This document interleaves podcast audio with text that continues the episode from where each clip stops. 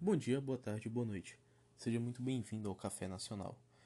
Um dos escritores políticos mais populares do Brasil e também um dos mais influentes é Olavo de Carvalho.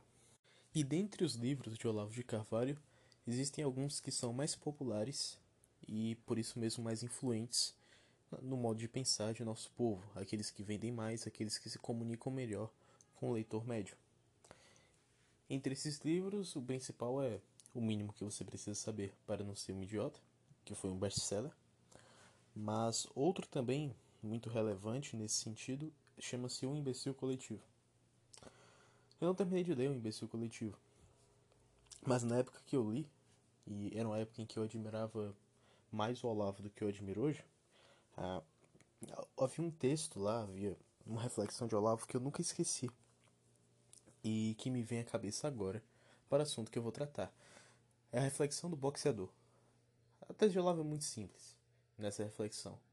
Ele fala que o debate público é como uma luta de boxe. Você tem dois lados, você tem uma pessoa que usa luvas vermelhas, outra que usa luvas azuis, ou seja, duas pessoas em oposição, você tem essa dicotomia de lutadores. No entanto, após a luta, existe uma pessoa que vai ganhar muito mais do que os dois lutadores. Claro que o vencedor vai ganhar mais que o perdedor, mas isso é ínfimo perto daquilo que vão ganhar os patrocinadores, é, daquilo que vão, vai, vão ganhar aqueles que marcaram aquela luta. Ou seja, se você tem, é, sei lá, faz tempo que eu não vejo, mas José Aldo no UFC e Conor McGregor. McGregor ganhou do José Aldo. Mas quem ganhou mais foi o UFC, que é, é, marcou aquela luta. Assim também é o debate político. Se duas pessoas estão debatendo um tema, uma vai prevalecer na opinião pública, vai ganhar, e a outra não. Mas quem ganha de verdade foi aquela pessoa a quem interessa que aquele tema esteja sendo debatido. Essa pessoa que ganhou de fato aquela luta, aquele embate ideológico. E desde que eu li isso no Olavo pela primeira vez, eu comecei a fazer o exercício de procurar entender exatamente quais pautas as pessoas debatem e tentar entender por que elas debatem sempre aquelas pautas, ou pelo menos na maior parte das vezes. É claro que em um grau excessivo isso pode levar à paranoia, como é, acontece com aquelas pessoas que procuram os interesses financeiros por trás de cada discussão que se inicia. Isso, infelizmente, por mais que realmente possa haver interesses escusos em é, todo acontecimento político, infelizmente eles podem escapar do nosso controle e isso acaba só causando angústia, né? Pensar sobre quem está por trás de tudo. De qualquer maneira, não é disso que eu quero falar aqui. Eu quero falar que essa reflexão, né? essa reflexão em torno dos temas centrais que são discutidos e de quem ganha com esses temas, fez-me perceber que politicamente uma mesma retórica se repete o tempo inteiro. Repete-se o tempo inteiro é, em, em, embates entre direita e esquerda, em embates entre direita e direita, esquerda e esquerda, é, em embates que não parecem ter um partido muito claro é, a, a, princípio, a mesma ideia se repete. Vou colocar algum, algumas temáticas aqui e talvez você possa identificar mais ou menos a qual ideia eu me refiro. É, diminuição da maioridade penal. Redução da maioridade penal. Isso é uma temática é, que entrou em debate, né? Restrição dos fogos de artifício. Lei seca nos estádios. Legalização da maconha. Esse uh, outro, ainda tem outro. É a política do Dória de limpar as pichações e os, alguns grafites da cidade.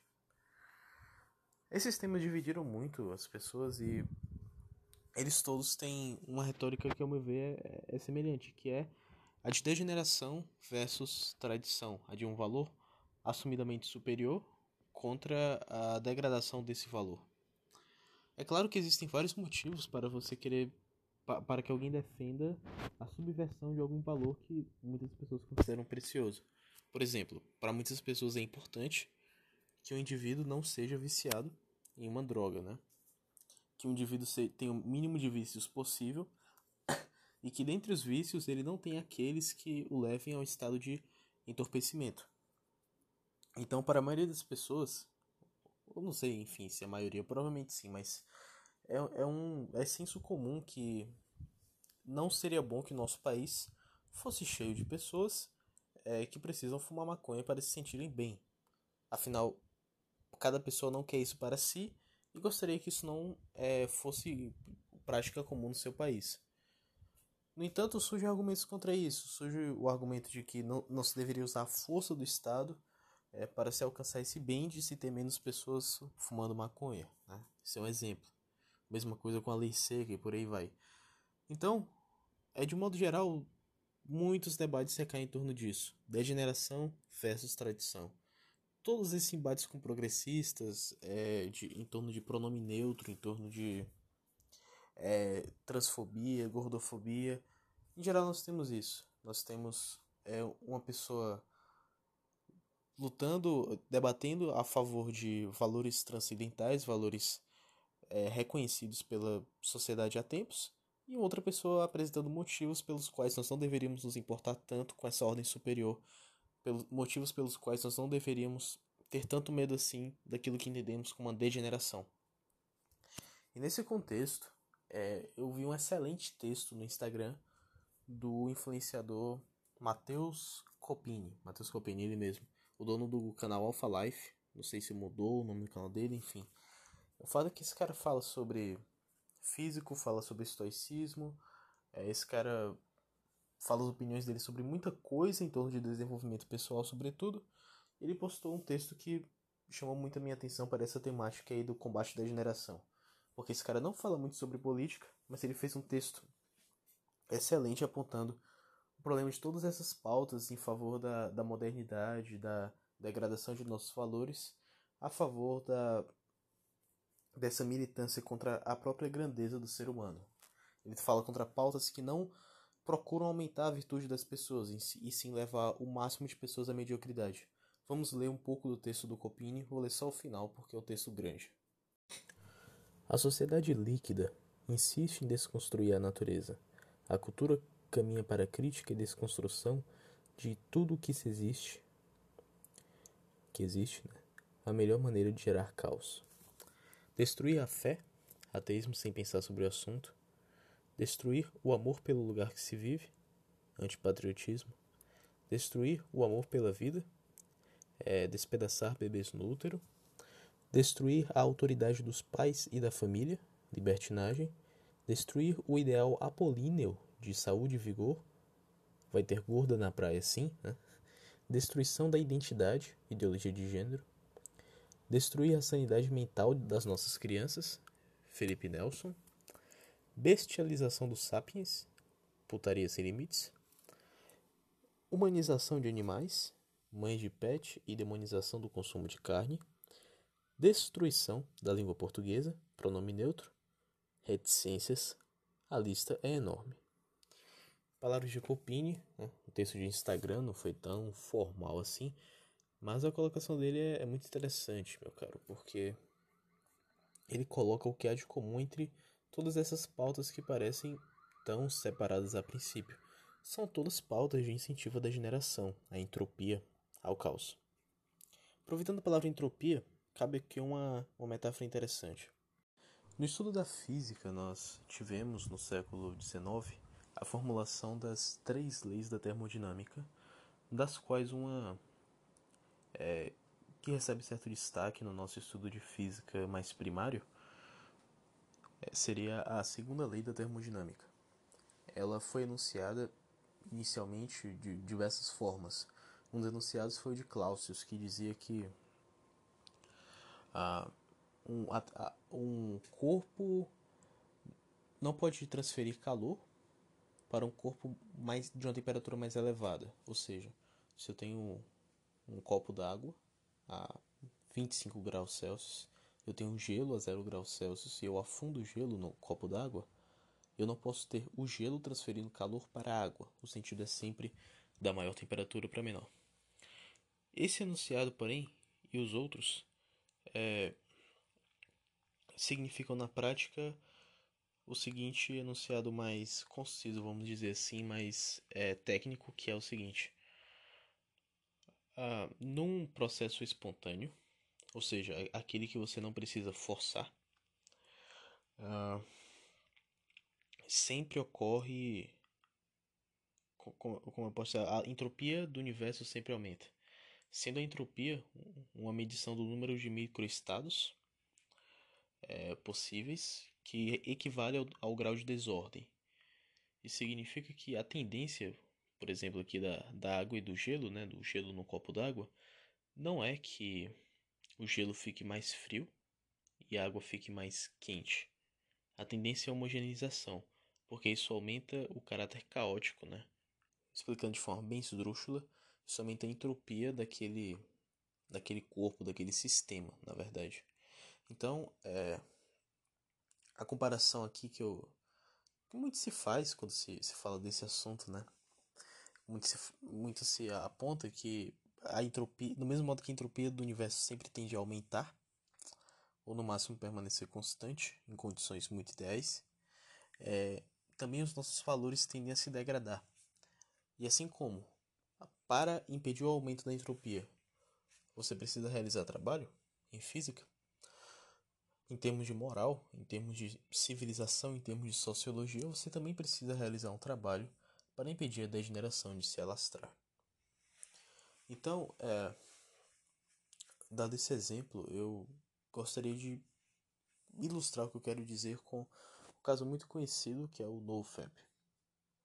Esse podcast defende a prática do NoFap, defende, é, pelo menos no que diz respeito a pessoas que não são casadas, né? Absolutamente é, a, post a postura cristã única possível, a abstinência sexual de pessoas que não são casadas e pelo contrário, as casadas, então, elas devem usufruir o máximo do, do sexo como uma forma de aliança conjugal. Pois, tomando o NoFap como exemplo, é importante destacar que é muito fácil cair em argumentos anti-NoFap, é, pró-masturbação, porque é a tendência natural, é, é uma, uma tendência de impulsos humanos. Então, é muito mais fácil para um psicólogo, para um médico ou um profissional do gênero dizer a você que você não deve se preocupar com isso, com essa prática, que isso é normal, que muitas pessoas fazem isso, e que você não deve se preocupar se isso é certo ou errado, o que importa é que a autoridade daquele médico ali está lhe informando que sua atitude é totalmente natural. No entanto, uh, você não precisa de um médico para lhe dizer que masturbar-se gera culpa em você que, masturbar, que se masturbar vai gerar um problema com o seu sistema de ética, é, que objetificar o sexo oposto, no caso o sexo feminino, no caso da esmagadora maioria dos viciados em pornografia, né, que, que é masculina. Você objetificar o sexo feminino vai causar problemas para sua alma, você não precisa de um médico para isso. Você pode perceber isso.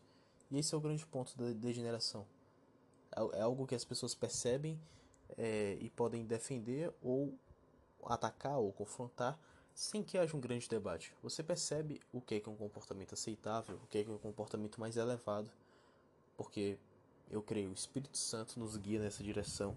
Também a nossa tradição aprendeu a valorizar valores mais elevados, a, a, a selecionar comportamentos construtivos e nobres então as pessoas se, deg se degladiam na internet em todos os lugares, porque existe um grupo preocupado com a manutenção de tradições, de boas tradições, de uma civilização honrada, de pessoas que procuram o melhor de si mesmas. E existe um grupo trabalhando contra isso pelos mais diversos argumentos que se apresentem.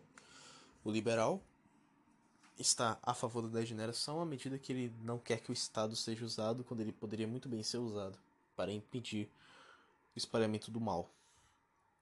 O social-democrata, o progressista, é, vai se opor ao combate de degeneração e, portanto, apoiar a degeneração na medida em que ele vê algum tipo de opressão a um pobre, um fraco, por exemplo. Se você pune um ladrão, você está partindo com violência sobre o ladrão que naquele momento está desfavorecido, mas porque ele merece estar numa posição inferior. Mas isso não importa, isso gera munição para o progressista e social-democrata defender aquela classe e indiretamente defender o roubo também, à medida que se opõe a punições severas. Então, é, existem várias é, maneiras de se opor à, à tradição, à virtude, de se opor a sentimentos mais elevados, a uma política que eleve as pessoas à melhor condição possível para si. E existem poucas poucas maneiras de se combater esses subterfúgios da melhor maneira, da, é, de forma eficaz. No entanto, o nosso sentimento sempre nos diz, é, pelo menos parcialmente, é, em certa medida, né, como se deve defender o que é correto, como se deve agir para que nossa sociedade progrida espiritualmente de fato. Esse é o grande ponto da doutrina do combate da degeneração. Esse é o grande esforço, a meu ver, é, que vale a pena desprender né, neste país e nas discussões que temos. Por isso, se você parar para pensar e perceber que muitas pessoas estão defendendo atitudes degeneradas e comportamentos baixos, você pode perceber que isso é apenas a segunda lei da termodinâmica atuando. E cabe a pessoas como nós lidar com isso da melhor maneira. O Café Nacional vai ficando por aqui. Muito obrigado pela sua audiência. Espero ver você novamente no próximo episódio aqui do Café Nacional.